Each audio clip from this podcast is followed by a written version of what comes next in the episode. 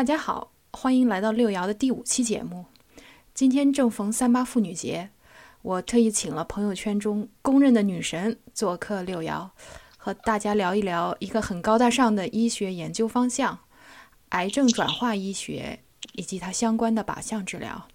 女神你好，哟，袁妹妹你好，你这个喊的，呃，太夸张了。这个我是呃比较脱离实际。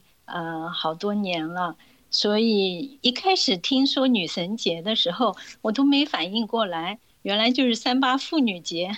所以三八妇女节的话，大家都是女神。嗯嗯嗯。嗯，然后谢谢你，谢谢你邀请我到你的节目。啊，你是女神中的女神，不用客气了。来，先给咱们说说什么叫癌症转化医学，听着非常不明觉厉的样子。其实呢，呃，我原来做的是基础研究方面的，嗯，那么，呃，从零七年的时候接触的转化医学，当时就非常感兴趣，因为呃，所谓的 translational research，它是把基础研究。然后把它转换应用到临床研究，嗯，那么呃，所谓的癌症转化医学，那就是和癌症相关的研究，对吧？嗯，啊，主要是你可以很快的把实验室的这些研究成果，能够怎么样尽快的转化到临床，用到病人身上，所以我们叫 bench to bedside，就实验室到病床，嗯，它其实是一个相辅相成的关系。就是说，我实验室有的新的技术啊，然后临床和人群研究的这些科学的新的发现啊，啊，你运你到临床上运用到病人之前，你都要做很多的，等于说要要看它的安全性、可行性、有效性，对吧？嗯。那么，呃，同时呢，呃。在这个过程中，临床上又会发现很多问题，然后收集的这些信息再反馈到实验室，然后它是一个呃双循环的过程，也是一个呃多科系、多学面、多层面的一个交叉合作的一个学科。对，那现在其实靶向治疗在癌症上应用也挺多的了，那是不是说靶向治疗是这个转化医疗中？比较成功的一个呃例子之一，那是对你说的很对，就是说呃能够做到靶向治疗了，那它这个整个过程就整个 loop 已经完成了，嗯，它这是一个呃非常长期的过程嘛。那么我们说癌症治疗，它包括了大家都知道的，对吧？手术、放疗。然后化疗、靶向治疗和免疫治疗。如果你现在去看那个呃美国的这个癌癌症学会的话，它一般分为这五类。嗯呃，那么放疗和呃手术，手术和放疗的话呢，它是一种局部治疗。嗯，化疗呢，它就是全身治疗。啊，在化疗它针对的目标的这个。群体呢，它是很难把肿瘤细胞和正常细胞区分开来的。对。那么在这样的情况下，它会产生很多的副作用。嗯。大多数的化疗药物呢，它主要呃都是针对这个呃细胞复制周期的。那么因为肿瘤细胞它生长繁殖复制的比普通细胞快，所以说它起到了一个呃杀伤作用。但是它的副作用也是可想而知的。而靶向治疗呢？既然我们说靶向，那它肯定是就是说，呃，它还有一个名字叫生物导弹。嗯，也就是说，因为它认得准嘛，所以叫靶向。其实最主要的就是说，在实验室人们发现了，就呃基础研究的这这些科学家，他发现这个肿瘤细胞和它周围的正常细胞之间的差别，那么就可以用药来针对这个差别。那么这个药就能更好的识别，或者说只是呃打击这个呃肿瘤细胞，那这样相对啊它的目标性就非常强，对吧？对，所以这就是一个从宏观到微观的一个过程，可以这样理解吗？对对对，啊，现在的治疗趋势啊，嗯，特别是在欧美，病人经历了这个就是我们叫个体化治疗以后啊，嗯，他自己啊。就是说最切身的感受就是说，嗯，就是说现在的肿瘤科医生对我的治疗不是针对这个疾病，而是针对我个人我自己。对，对对对，啊，那我们国家呢也越来越重视了。呃，我记得是，呃，不过当时我已经离开了。嗯，呃，二零二零一五年，中国开始了一个精准医疗计划。嗯，也就是说。对于呃肿瘤病人，在中国好像设立了一批呃第一批相关的医院或检测中心啊，看他们就是很细的基因的变化，呃，然后来很好的选择靶向药物治疗的这个你，因为这个个体化诊疗啊，它牵涉到两个非常重要的问题，第一就是啊，who to treat，对吧？就就就看谁哪些患者需要治疗，但是这个也针对化疗也是这样的。那么还有一个问题就是 how to treat，对吧？嗯，就是说怎么治，我要选什么药。那么，嗯，有那么多患者，比如说乳腺癌的、肺癌的，是不是他们都适合化疗，或者说是他们都适合某个靶向治疗？嗯，我想靶向治疗大家比较熟悉的。这些药物，呃，最早的我看是九八年的时候，是吧？呃，那个 Herceptin 就是何塞丁，嗯，用在这个乳腺癌病人身上，嗯，那么它不是说对所有的乳腺癌病人都适用的。我想你也了解，对，嗯，它主要是呃 Her2，嗯，它是一个呃表皮生长因子受体二，它这个受体在乳腺癌。某些乳腺癌患者中，呃，它是过度表达的，对对。然后呢，那就它对于这个 Herceptin 这个药，它就会呃有反应。嗯。那么 Herceptin 它是什么呢？它是一个单克隆抗体，其实，然后呢，它就结合到这个受体上，那么它就把这个通路给阻滞掉了。因为这个肿瘤细胞它有好多这个受体的话。呃，人类它会分泌嘛？因为呃，分泌就像分泌激素一样。嗯，这里面呢，它是分泌一种生长因子。生长因子其实就是这个受体的配体。呃，这个配体如果正常情况下和这个受体结合的话，那那这个细胞得到信息，它就不断的扩增增殖，对吧？对。那恶变程度就就侵润性就很强，而这个 Herceptin。它代替了或者和这个正常的配体，也就是我们体内的生长因子，呃，和它竞争和这个受体结合，那它就把这个它这个信息通路就阻滞掉了，对吧？就能够治疗这个这个 H 对对。但是呢，也不是说它没有副作用。我们原来也讨论过，就是说，呃，有些靶向呃药物一开始很敏感，然后过了一阵以后，呃，患者就表现不敏感了，然后你又得换药，所以当时就是悲观的说，就是说，只能是说延长生生命，并不能根治这个癌症患者。那你觉得这个呃，现在医学的发展，将来会有这一天说能够完全根治吗？还是说，呃，这也是另外一种的过度治疗？我觉得要说根治，现在还太早啊，因为肿瘤的发生发展，特别是它的浸润转移，它是一个非常呃复杂的过程。就我个人理解，其实嗯，我们谈癌色变，嗯，就是说它癌症它为什么那么可怕，就是因为它的一个不可预知性，嗯，就是说呃，你一旦呃，确诊为癌症了。嗯嗯，你尽管是早期，你心里面都惴惴不安，因为它其实癌症，呃，致死的这个主要的原因是在于它的这个复发和转移。对。至于你前面提到的这个，在肺癌的治疗里特别明显，就是用那个 ERASA 啊治疗了，就 ERASA 也是是针对 V 结呃。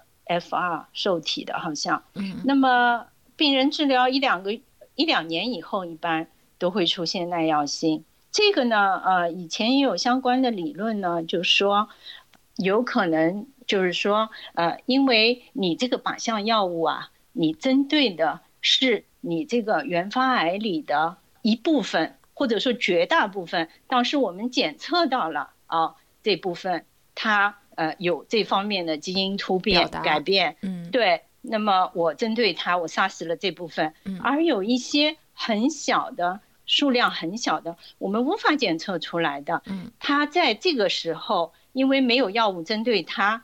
它就开始优势增长了，嗯，对对。但是呢，还有一些实验呢，他发现，嗯，在乳腺癌的研究中，它是用嗯细胞。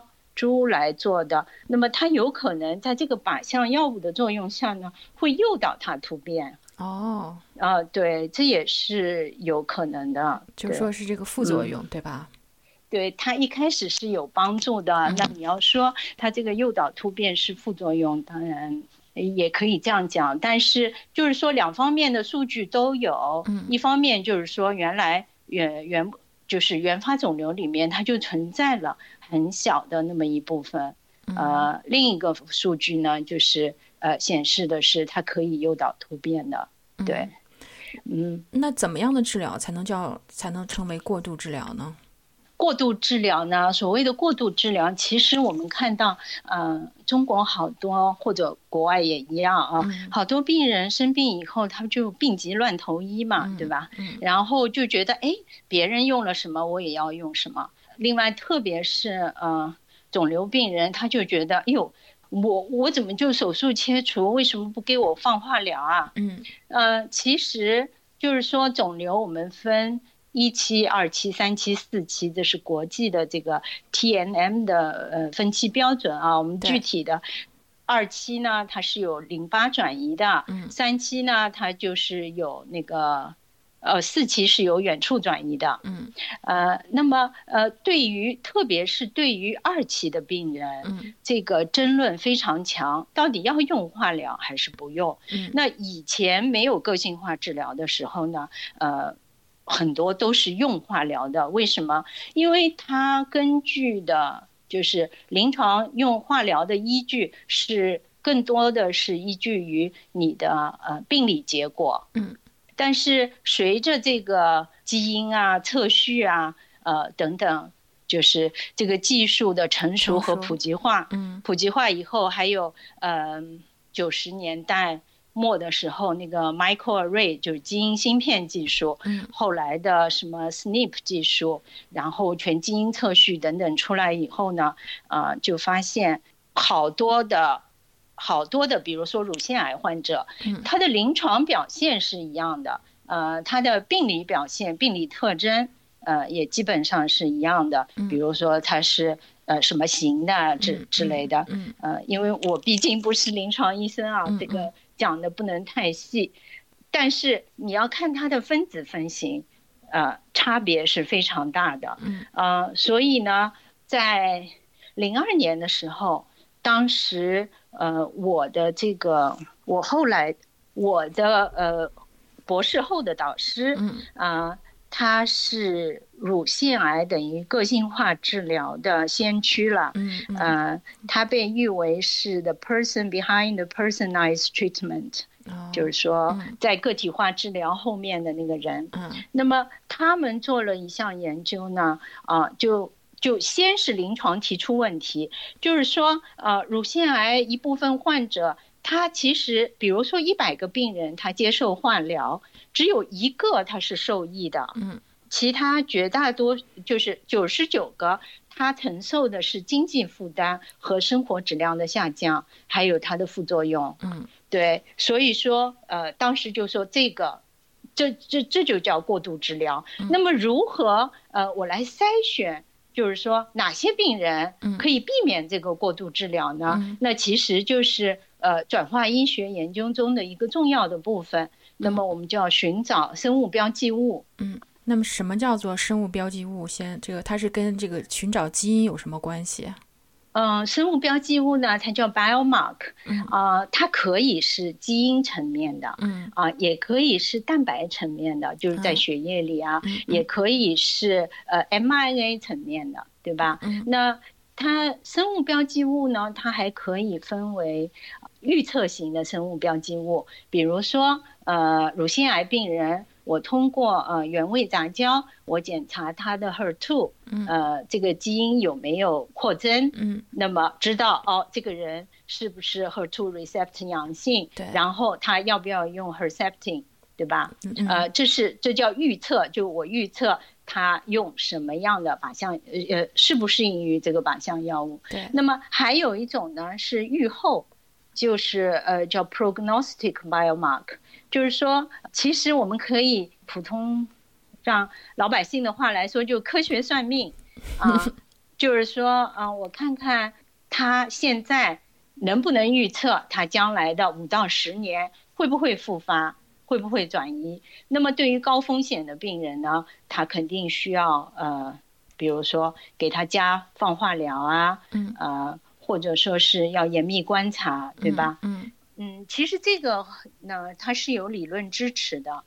这个最成功的例子就是呃，乳腺癌的这个 Mama Print，嗯呃，它是这个荷兰科学家研究出来的，就是你导师的那个参与其中的，对，对他他倡导的，其实他呢是用基因呃叫 microarray 技术，基因芯片技术，它检测的是七十个基因。啊，mRNA 的这个表达水平，当然这七十个基因是从这个 microarray 上成千上万个基因中筛选出来的啊。嗯。那么呃，它根据这七十个基因的综合评估，它给出一个 index 的这个值。嗯。就比如说它是几点几以上，它给个阈值。嗯。那么呃超呃在这个阈值以上的，你比如说是有风险的，呃阈值以下的你没有风险。那这样的话，呃，他预测的是十年，呃，十年你乳腺癌复发的风险，嗯，啊，现在呢，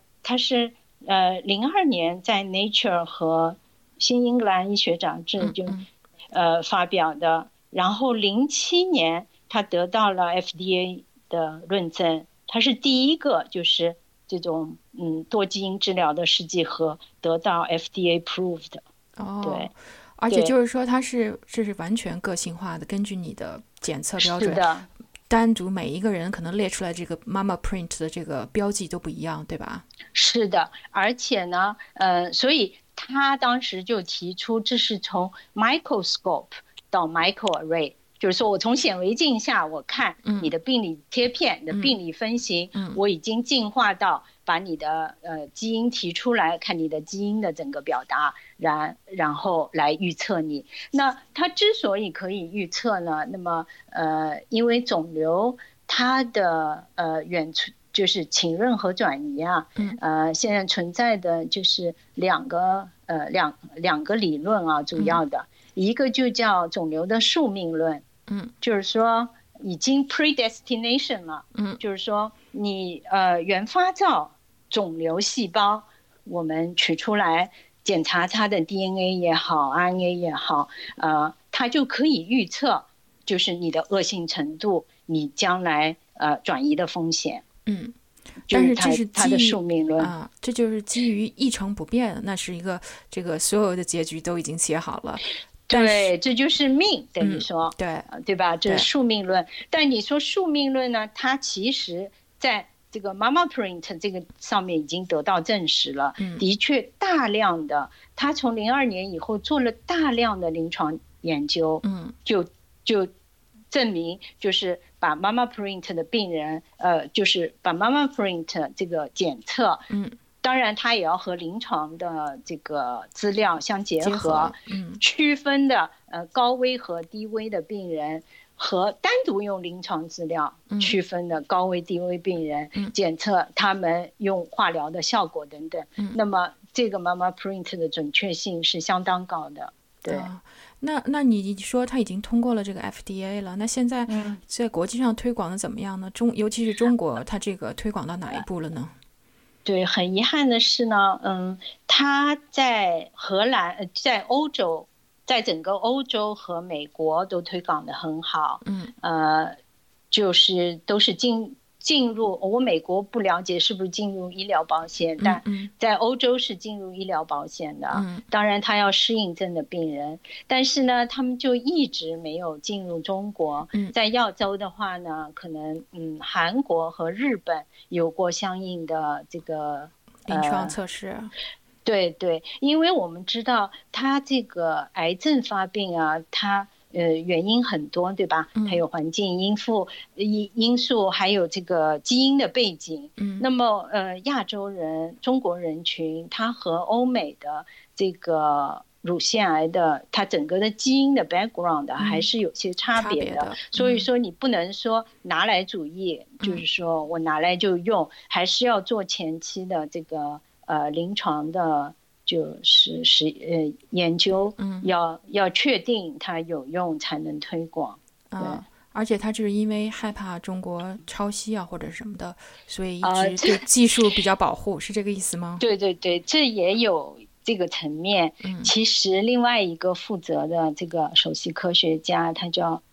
呃，Rene Bernat，对他经常去中国，然后他也考虑过这个问题，但是他觉得，就是说，一个是，毕竟中国文化这个，嗯，他他觉得太复杂，嗯嗯，操作起来；另一方面就是这个山寨能力，他们实在是觉得，嗯，对，就怕就是说，呃，到时候他们控制不了，对。对。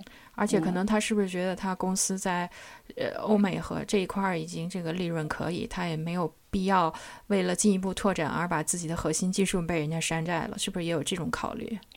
也对他们其实，呃，公司就是我觉得他们公司的这个 ambitious 并不是太大，嗯，或者说他们也一直希望能够。被大的收购，嗯，然后就自己这个全球拓展的这个意识并并没有太大，因为毕竟就都是科学家嘛。对对，这这是小富即安的思想在作祟哈。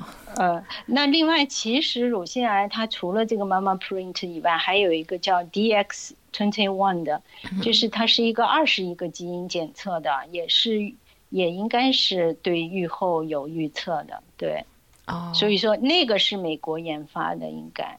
哦，是这样。嗯，那落实到女神你自己的具体的研究是做哪一方面的呢？就是说，这个在这个大的癌症转化医学方向，你具体是做什么的呢？嗯，对，我是其实我嗯从事跟癌症相关的研究也就七八年，嗯，呃，从零七年开始。到二零一四一五年，嗯，对，然后现在已经这个退出了，退出江湖，对对，退出江湖了。所以说，刚才如果说的没有与时俱进的地方，大家要多提意见。嗯，嗯，我做的方面主要是就是啊，呃，我们叫呃。对抗过度治疗，嗯，就刚才提到的，嗯，那呃，我导师当时做的是妈妈 print 嘛，嗯嗯，对吧？呃，是针对乳腺癌的。那我那个时候呢，做的是针对呃直肠癌的，就在直肠癌呢，呃，患者中呢，嗯，他非常容易局部复发，那很痛苦。那么对于局部复发预防的一个非常好的方法呢，就是在术前先做这。个放疗，我们叫 new adjuvant therapy，就是说呃 pre-operational 呃 radiotherapy，就是术前先做。嗯。但是呢，术前放疗的话，嗯，就是它肯定有副作用啊。对啊。比如说这个对对肠道肠道的一个刺激啊，然后呃漏啊，形成漏啊等等啊。嗯。呃，所以说当时我就呃我们的课题就是要寻找。就是哪些指标，我可以来预测，它会有这个就是局部复发。我们这边谈的是局部复发啊，局部复发就是一个 local recurrency。那么远端转移呢，它就是就是 mode，这是一方面啊。另一方面呢，呃，就是对抗呃转移。嗯，比如说结肠癌、结直肠癌，嗯，它呃发病以后呢，呃。最主要的是肝转移，那么肝转移患者呢，就是说，如果他能及时手术的话，他的五年生存率还是相当好的。嗯，呃，但是呢，现在就是说，呃，你很难早期发现他肝脏转移了，他非常隐蔽，一旦发现都已经晚期了。对，对对，所以说，嗯，当时在国内的那个课题呢，就是想寻找这个和肝转移相关的这个呃基因检测方法。对，你想知道具体做什么的话呢？就是说，举一个就是都能懂的例子吧。嗯。因为呃，结肠癌它不是有一个呃现在的靶向药物叫呃西妥昔单抗嘛？嗯。其实呃，它就类似那个 Herceptin，它是针对呃 EGFR 受体的，也就是呃呃表皮生长因子受体。嗯。那么它呢呃。它下游呃有两个叫呃信息呃信号传导通路，嗯，呃里面涉及到好几个基因，就我们发现呢，在这个结直肠癌病人里面啊，呃有高发的突变，嗯，呃当时是二零零八年吧，嗯，这个西妥昔单抗就是通过了呃上市了，作为靶向药物治疗。结直肠癌的晚期患者的时候呢，呃，就发现效果很好，但是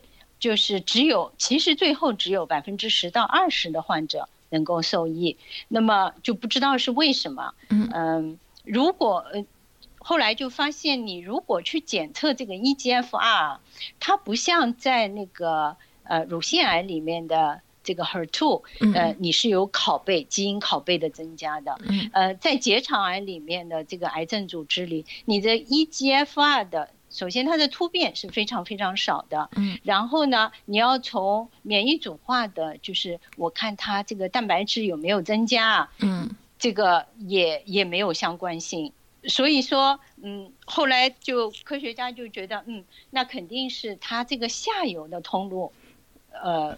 出问题了，嗯，所以说你你上面你不没有你把它阻对阻滞了，嗯，我没有作用，因为我下面后来下后来就发现下面呢它有一个叫 RAS 基因，然后还有一个叫 BRAF 基因，啊，还有等等基因了。我这样讲的话，大家也没有感觉。总之，嗯，下面的基因有突变了，那么就是呃这样的人群不敏感，嗯，但是呢，这也是。就是呃，国外做的结果了，嗯，呃，好像是零八年还是零九一二年开始吧，就规定就是说，呃，RAS 基因突变的病人都不能用了，只有 RAS 野生型的可以用。所谓野生型，就是这个患者不携带这个突变的，嗯嗯，那我可以用。这个药。啊，对这个药，呃，但是呢。对于这一部分野生型的患者，现在就研究的越来越细了。我们不说精准治疗吗？啊，其实越来越个体化了。对对对，其实野生型的患者的受益率还是也是我们具体百分之多少我已经记不清了。嗯，就是说这个中间你还得分型啊，因为你 RAS。RAS 它还有和它相近的，比如说 NRAS、HRAS，嗯嗯，虽然它们就是嗯突变的频率很低，嗯，但是它还是存在有一定概率的，嗯，对对对。然后我我在国内的这个项目的研究结果呢，就发现，嗯，这个其实呃，因为 KRAS 它不是基本上占了百分之四十吗？嗯，呃，它主要是在第二外显子。那么我们发现外显子以外，第二外显子以外，第三、第四外显子还有，嗯，对，再加上 NRAS 一起能的能有百分之十二到十四了。哦，所以说这也是一个不小的人群，一个一个人群，对，对对对。但是我们反过来想，你你。这个就是太费时费力了嘛，嗯，就是你来一个病人，我不可能跟你查那么细，对吧？嗯，他经济上也承受不了，对。所以说，就是说，现在就希望这个高通量测序啊，成本啊能够降下来，然后这个精准医疗计划的实施以及这个大数据的分析能够就是呃，让病人们能够更好的受益。对对对，就是让个体化治疗真正的做到个体化。嗯，哎，那你刚才说这个西托西单抗这个药，它零八年上市，是在就是说是美国上市，还是说是在中国上市？呃，是美国零八零九年的时候，对，正式运运用于临床了。零九呃，后来又推出了一个，它这个是人属嵌合的一个呃单抗。嗯。嗯，对，后来又推出了另一个，就是说呃同样性质的，但是是人源性的对单抗。国内什么时候上市，我就不是太清楚了。但是已经上市了，还是说你并？哦，有有有，对，国内的呃，有有有，嗯，对，哎，这个这个好像没听说类似这个就是什么，不是，我是药王那个哦，我不是药神啊，我不是药神，对对对，对那个印度仿制品，对格列卫嘛，嗯，对，哦，对，那这个你在呃国外待过，在法国、荷兰都待过。然后也在国内做过教授，那讲讲就是说，从你的这个学科方面，国内外最大的差异是什么？为什么会有这些差异？嗯，我觉得就是说，国内现在的科研啊，嗯，呃，越是越来越好了，对，呃，越来越往就是呃正就正规的方向发展。那资金资助也比较好，对吧？对，资助很好，然后高校呢？嗯，抓的非常严。嗯嗯，特别是九八五二幺幺，就是工程的这些学校，对对那个呃老师的，对对老师的要求是非常高的。嗯，你你在国外做科研，嗯，好像就是鞭子抽的没有那么紧。嗯，对对对，我觉得这个压力是好的啦。嗯，但是呢，就给我的感觉就是说就没有那么从容了。嗯嗯，就是说大家都很着急。对，就太着急了。嗯，太着急的话呢，你就，呃，没有充分的时间把这件事情做得很深，考虑的很细致。嗯，对，我觉得如果做科学家的话，你还是要耐得住寂寞的。嗯嗯。呃，你你你一下子看不到结果的。对，呃，就就这个方面。另外一个啊，就针对于这个癌症的转化医学来说，嗯。给我感触最深的就是说，特别是呃，当我们有找这个生物标记物的时候，嗯，那那我需要很好的这个叫 biobank bank，嗯，就是呃，它 biobank 其实是从组织标标本库是吗？对对对，它是从好几个层面来说的，一个是组织对吧？嗯，病人的组织，嗯，然后嗯，你你你组织。接下去你提的 DNA、RNA，嗯，呃，血液、血清，嗯，这些就是组织。那么还有一个就是病人的临床资料，嗯，呃，病人的随访资料，嗯，特别是随访特别重要。就是说我手术以后。他的化疗的情况怎么样？他的复发的情况怎么样？你想在国际上你要发表文章的话，啊，对于结肠癌来说，你如果没有将近五年的随访，你是发不了的，就发不了好的文章的。那现在乳腺癌的话，你都要将近十年的随访，对吧？所以说，我觉得这一方面，因为嗯，当时呃，我们在收集。呃，标本的时候啊，嗯，呃，我就让学生去病理科收集标本嘛，嗯嗯，当然我们是取得这个呃患者的这个同意的，叫叫什么？对对对，知情同意书，嗯，这个国内也越来越规范了，嗯，都是做好的，对。可是 我们找标本，那因为嗯，病理科原来。在医院里都不怎么受重视，你知道吗？所以他们的地方有限。我我我们要找的又是就是有定水访，对对对。那怎么办呢？那 那些标本都在阳台上，都给 晒死了。对，都给晒的 shrink 了，你知道吗？嗯对，那那那你就损失了非常多。其实中国，你想患者，患者是一对是一个。就是这些标本是一个财富啊，如果能收集起来的话，嗯，当时那个 Laura 就是嗯。做妈妈 print 的，就是因为他荷兰肿瘤研究所，他从五六十年代就开始存这个标本，嗯，对，而且他不光存了这个标，他他有新鲜组织，有那个包埋组织。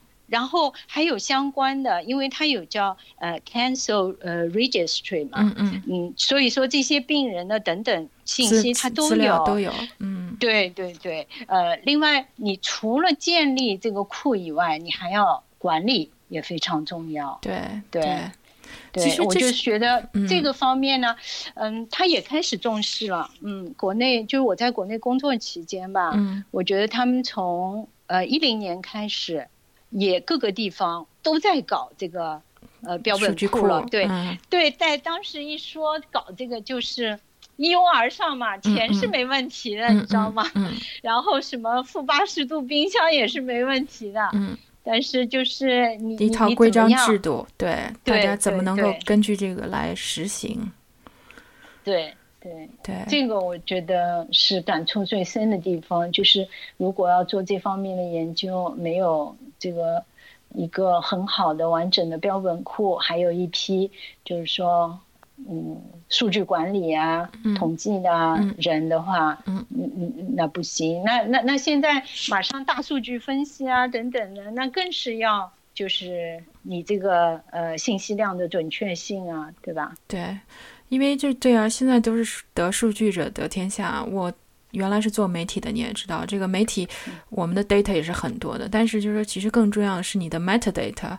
只有这个 metadata 描述起来，描述的比较详细，大家都是统一的这个数据这个 structure，这样才能够让你迅速的找到这个真正有用的对你的数据。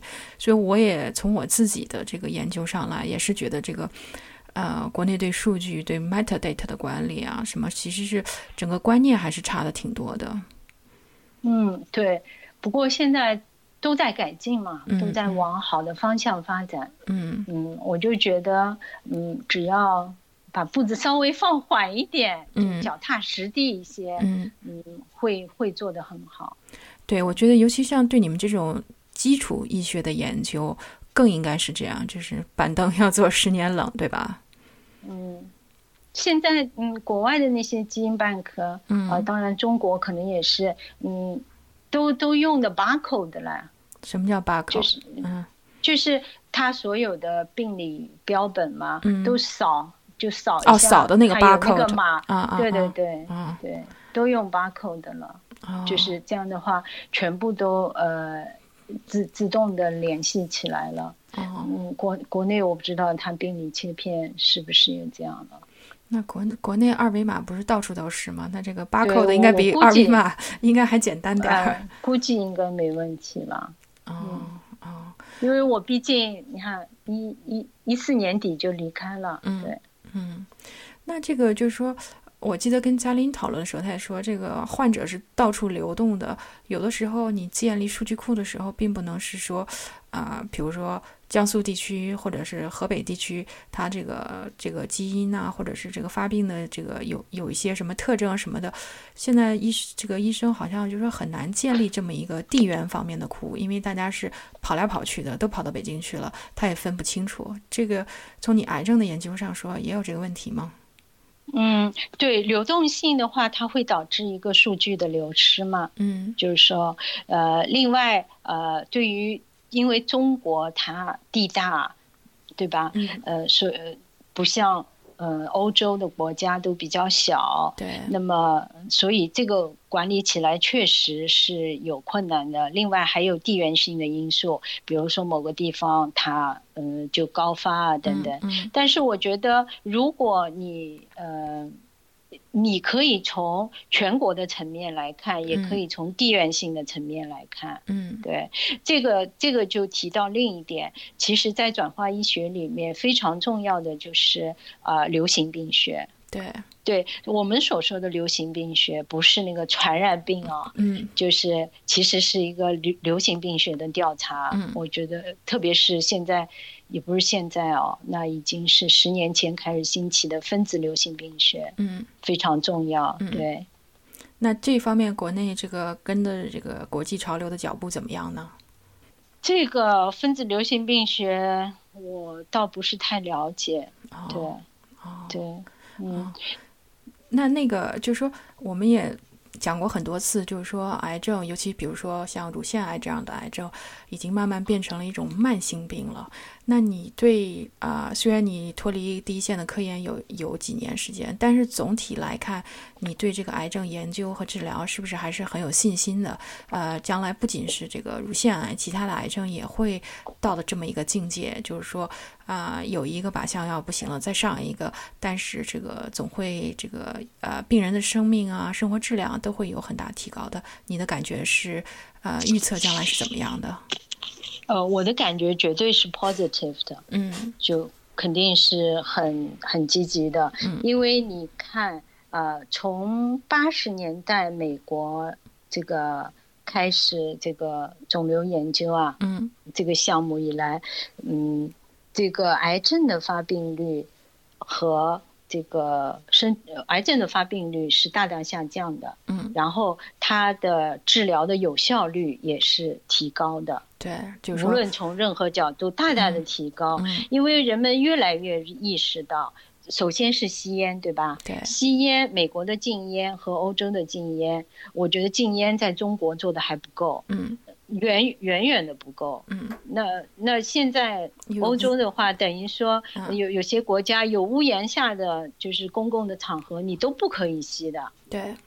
对，在在餐馆啊等等都不可以吸烟。那么因为这个禁烟，那在美国的肺癌的发病率就大大的下降。嗯，好，最近嗯前一阵这个 Lancet 又发表了这个酒关于酒精的问题，嗯，对吧？对，以前人都说喝一杯没事儿，对，喝一杯没事。现在说了 no，这个这个你你喝一点点都不行。他他建议的是。就是男性最多是五十毫升吧，还是二十五毫升的？但是你无论喝多少，它都是有害的。所以他画了一个很吓人的表嘛。呃，你每天喝多少毫升，你的这个嗯这个癌症发病率对就就增加多少，或者说你的寿命就减低多少。对，这这是一个从病因方面来说取得的这个进步啊。当然。除了这个烟酒以外，还有健康饮食啊，呃，什么呃，注重锻炼啊，对吧？而且对医学知识的增长也比较多，大家也越来越有这个意识了，对吧？对对对，减少环境污染啊。另外，从治疗上来说，就是手术技术的提高，嗯，对吧？嗯，化疗药物就是我为了就是筛选适应的人群，对吧？这方面，嗯。那是九十年代末开始意识到的，然后靶向治疗，呃，再加上这个个性化治疗，这不这几年特别新的这个免疫治疗。哦，对对对，免疫治疗，对对，这个都给这个癌症患者带来了很大的这个获益啊。嗯，对，就是生活质量也改善，这个寿命也延长，所以是的，是的，啊，所以所以说。再过二十年，等到我们也可能这个患癌的几率增增大很多的时候，希望那个时候治疗会很不一样和今天。对我，我我觉得这时代的发展真的是太快了。嗯嗯，我们我不知道五 G 能不能帮忙帮助于这个癌症的治疗啊？大概得六 G。你你前面不是有采访这个五 G 吗？对，说有什么用法？我觉得我我。我我倒不知道为什么方员外说五 G 呃如果运用到医疗方面成了一个笑话，嗯嗯我我倒觉得为为什么呢？为什么他会这么说？我不是太理解。他如果能够运用到，比如说现在嗯非常厉害的这些呃外科的专家，嗯嗯呃这些人员还是嗯稀缺物资啦，对对吧？他不可能说呃飞的。就像在中国，他不可他在上海，他在北京，他不可能飞来飞去到安徽到哪里去做手术。那如果有五 G 的帮助，有这个嗯因为现在都通过微创嘛，远程对对远程，为为为什么不能实现呢？对它主要这个这说起来就比较长了。五 G 就是说它现在这个 low latency 啊和那个。大的那个带宽能够支持非常详细的这个远程的这个图像啊什么，可能还是有一些问题的。所以我刚才说，我说五 G 可能是有点危险，但是六 G 大概呃能够实现嘛。所以是咱得活到六 G 才行。就是说，对它那个当然要求它不可能有任何延迟，对吧？对，delay，那这个是不可能的。对，对，是这样的。嗯嗯，那今天非常谢谢有吉给我们讲了这么多关于癌症和这个靶向治疗的一些药物，同时也增加我们对这个活到一百岁的信心哈。这个即 便生了癌，也就是个富贵病。对对对对，嗯，要有这样的信心。我们说虽然有宿命论，但是我们听叫什么？呃，尽人事听天命啊。对对对，嗯，好的，那非常感谢有吉。嗯，谢谢你在这么特别的日子邀请我来你的节目。呃，我想呢，也借此机会祝姐妹们还有我们的妈妈们，嗯，节日快乐。另外，呃，也希望，呃，广大女性朋友要学会爱惜自己，尤其是我们现在人到中年了嘛，像呃，中国传统女性都是最吃苦耐劳的。那么在家里面。无论是妻子啊，或者母亲啊，或者你的角色是女儿啊，嗯，都常常会呃为了呃家庭，为了儿女，为了父母，牺牲自己的睡眠。那么近期的研究已经很明确了嘛，啊，熬夜也是一个致癌因素。另外呢，对于女性朋友来说，乳腺癌的威胁是很大的，而且这个发病率也居高不下。所以呢，嗯，我们都要有一个嗯自我检查和参与筛查的这个意识。呃，我觉得呢，只有呃照顾好自己，才能够更好的照顾家人。嗯，好，那谢谢有吉这一段非常呃中肯的建议，尤其是在今天这个特殊的日子。那也祝我们的女神永远美丽，永远健康，啊，节日快乐！谢谢谢谢，祝大家啊节日快乐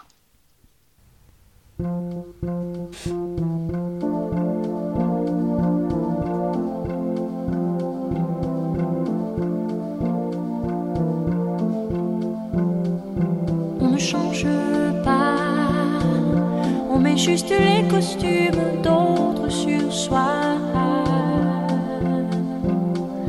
On ne change pas, une veste ne cache qu'un peu de ce qu'on voit.